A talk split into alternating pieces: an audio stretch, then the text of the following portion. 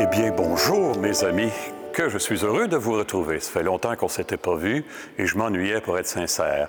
On se trouve aujourd'hui dans une église que j'ai l'honneur de servir, l'église de la communauté à Rougemont.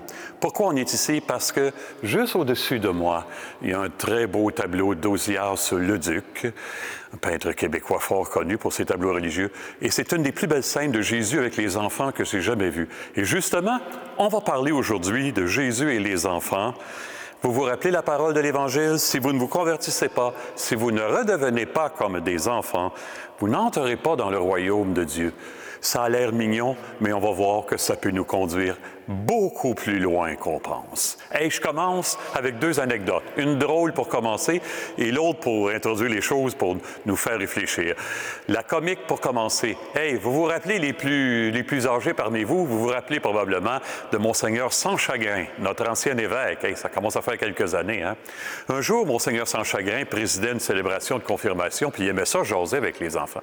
Alors, il, au début de il demande, Mes petits amis, vous savez, qui préside les célébrations de confirmation dans l'Église? Bon, ça, c'est pas trop difficile. Il y a toujours un petit garçon plus dégêné, un peu, hein, qui lève la main. Ben, c'est Monseigneur, c'est vous. Très bien, mes amis. Savez-vous pourquoi c'est l'évêque qui préside les célébrations de confirmation? Oh, ça, c'est un peu plus compliqué. Tout à coup, le même petit garçon relève la main. Ben, s'il ne faisait pas ça, il ferait rien. Bon, ben alors voilà les enfants qui nous en apprennent sur les choses essentielles.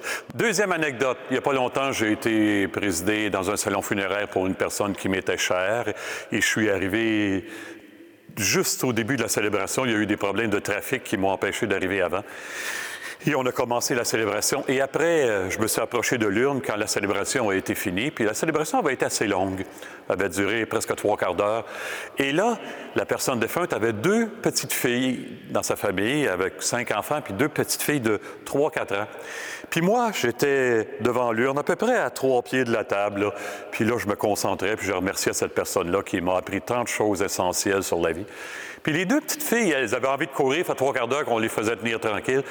Allaient, elles couraient jusqu'au fond du salon, puis elles revenaient, puis elles passaient entre la table et moi. Elles circulaient comme ça. Elles passaient entre la table et moi, puis elles me regardaient. Moi, j'avais les larmes aux yeux. Elles avaient l'air à dire Mais pourquoi? C'est pas, si, pas si triste que ça. Tu vois, nous autres, on a du plaisir. Ça m'interpellait beaucoup. Qu'est-ce que je vis réellement au-delà des belles paroles que je leur ai dit avec cette mort-là? Bon. Y a-t-il une expérience meilleure entre nous, mes amis, que de se trouver en présence d'un enfant qui vient vers nous en courant, en souriant, les bras grands ouverts? Y a-t-il quelque chose qui nous fait plus de bien que ça? Je ne sais pas. Hein? L'autre jour, j'étais avec un ami qui me remerciait de la confiance que je lui ai témoignée. Et ça l'a fait s'ouvrir du dedans, bien sûr. Hein? Et je me disais après coup, la seule chose qui nous fait naître et renaître, c'est l'amour, bien sûr. Hein? Et l'enfant nous le rappelle. On est appelé à s'ouvrir jusque dans l'éternité. Souvent, je dis aux ados que je rencontre, deux choix. T'ouvrir ou souffrir. C'est un des deux. Il faut s'ouvrir ou souffrir. Il faut, faut, que tu choisisses. Jusque dans l'éternité, on va s'ouvrir. Vous savez ce qui va se passer au ciel? Je vais arriver, on va arriver, on va se présenter devant Dieu, puis on va faire Ah, prends tout, enfin, Seigneur. Et là, on va se souvenir qu'il faut être comme un enfant. Puis on va dire Encore, Seigneur, Dieu va donner quelque chose de plus pur, de plus simple. Encore, Seigneur, Dieu va donner quelque chose de plus pur. On passerait notre éternité sur. Encore, Seigneur, encore. Vous savez comment c'est des enfants, hein? C'est impossible d'épuiser le cœur de Dieu. Dieu est amour. On n'aura pas assez de l'éternité pour faire le tour du cœur de Dieu. C'est impossible de l'épuiser. Mais Thérèse de Lisieux disait, je ne sais pas ce que j'aurai de plus au ciel que ce que j'ai actuellement. De fait, on n'aura rien de plus au ciel, mais la différence, c'est qu'on va être conscient de ce qu'on a. Ce qui n'est pas le cas suffisamment ici. Hein? On va être branché vraiment sur notre essentiel. Hey, dites-moi, pour que naisse mon cœur d'enfant, qu'est-ce que ça prend? On n'a pas le choix, il faut se dire les vraies affaires. Hein. Il me faut connaître un dépouillement intérieur pour me forcer à m'ouvrir du dedans. Hein. En arriver à dire, à dire à Dieu, Seigneur, tout ce que je peux, c'est offrir mon vide, mon abîme de pauvreté. J'ai passé à travers ça, je vous en ai parlé l'autre fois quand j'ai fait un burn-out. Hein. Avez-vous remarqué que l'Évangile, l'Évangile de Matthieu, comment il commence? Vraiment, heureux les pauvres. C'est la clé pour entrer dans l'Évangile. Quand tu es rendu pauvre, ton cœur d'enfant s'ouvre au fond de toi quand tu l'offres à Dieu.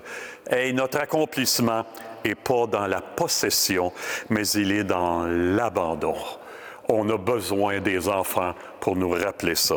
Hey, Dieu peut-il me demander de devenir un enfant s'il est infiniment plus grand que moi? Hey, peux-tu vous avouer quelque chose?